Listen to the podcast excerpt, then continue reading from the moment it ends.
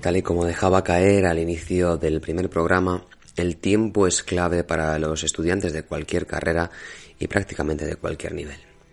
Puede convertirse en su aliado o en su mayor enemigo. Por lo tanto, dado que uno de los pilares u objetivos de esta iniciativa es también el de apoyar a los estudiantes, eh, un programa con una extensión de casi dos horas puede ser entretenido de escuchar una vez y útil porque da una gran perspectiva, por toda la cantidad de detalles que se mencionan, pero para ejercer de verdad la función de apoyo al proceso de aprendizaje, pues es demasiado extenso.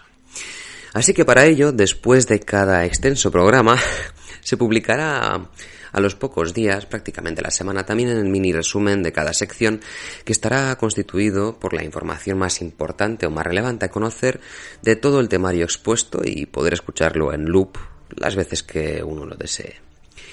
Sobra decir que las fuentes en las que me he basado para preparar el programa completo son las mismas que para el mini resumen. Así que sin ánimos de robar más vuestro tiempo, comenzamos.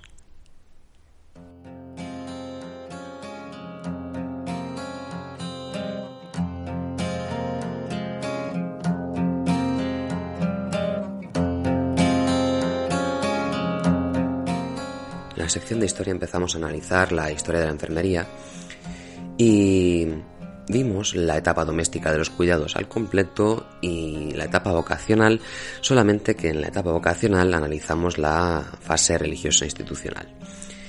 Lo más destacado de la etapa doméstica de los cuidados es lo siguiente. Primero que la situamos eh, históricamente desde la aparición de la especie Homo, concluyendo con la aparición de la escritura. Es decir, desde el Paleolítico hasta la Edad Antigua. A nivel general predominaba el animismo, que otorga ánima o alma a todas las cosas, desde objetos, fenómenos naturales, a animales. Por lo tanto, el concepto de salud de enfermedad estaba muy influenciado por el animismo y entonces el concepto de salud era el de la simple y llana supervivencia. Se entendía la enfermedad como fruto de algún espíritu que había que aplacar o con el que se tenía que negociar y la curación se obtenía mediante dos métodos. Uno, el mágico, que era usado por los chamanes, brujos, hechiceros, haciendo uso de ritos mágicos, de cánticos, bailes. Y un segundo método, el empírico, llevado a cabo en su gran mayoría por las mujeres de la tribu, siendo el principal recurso la farmacopea, la cirugía y los masajes. De la etapa vocacional, a ver, aunque ya lo he mencionado en el programa extenso, eh, pero para que quede más claro, la etapa vocacional está constituida por dos fases. Una primera fase denominada religioso institucional, justificado por el hecho de que los cuidados dependían principalmente en su inicio de los estamentos religiosos o de las primeras instituciones eh, sanitarias. Y una segunda fase más tardía que da nombre a esta etapa, la vocacional. Y esto es debido a que el cristianismo convierte los cuidados del enfermo en un acto religioso y también en una oportunidad que todo buen cristiano debía utilizar para expiar sus propios pecados cuidando al prójimo.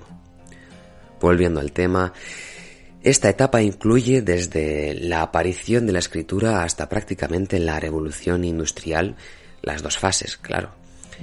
En este programa hemos comentado inicialmente su primera fase, la religioso-institucional, perteneciente a la Edad Antigua.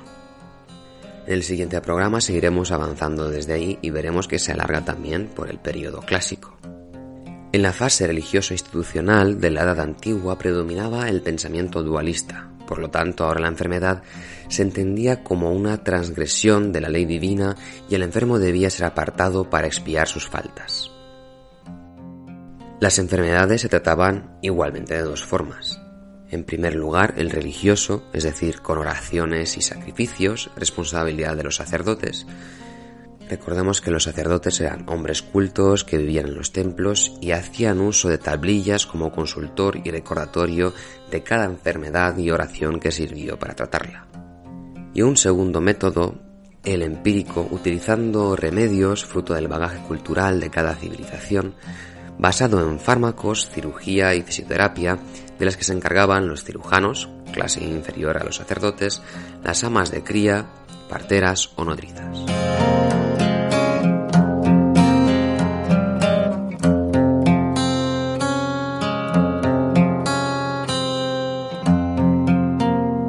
Recordad que en la etapa vocacional de los cuidados miramos al pueblo babilonio, el pueblo hebreo y a los egipcios, y de cada uno de ellos tenemos detalles a recordar.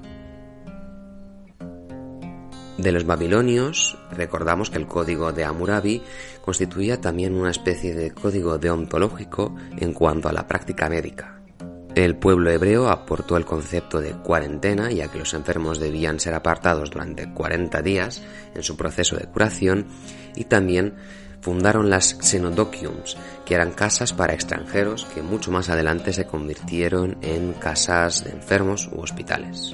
En cuanto a los egipcios, su obsesión por la muerte y la momificación legó la mayor parte de los conocimientos anatómicos en la época. Tenían un sistema sanitario bastante complejo que incluía cirugía, incluía tratamientos con farmacopea, musicoterapia, rituales, exorcismos. Y mencionar de que un papiro llamado el papiro de Evers, de más de 20 metros de longitud, contiene más de mil recetas y remedios para cada enfermedad que afectaba a su pueblo.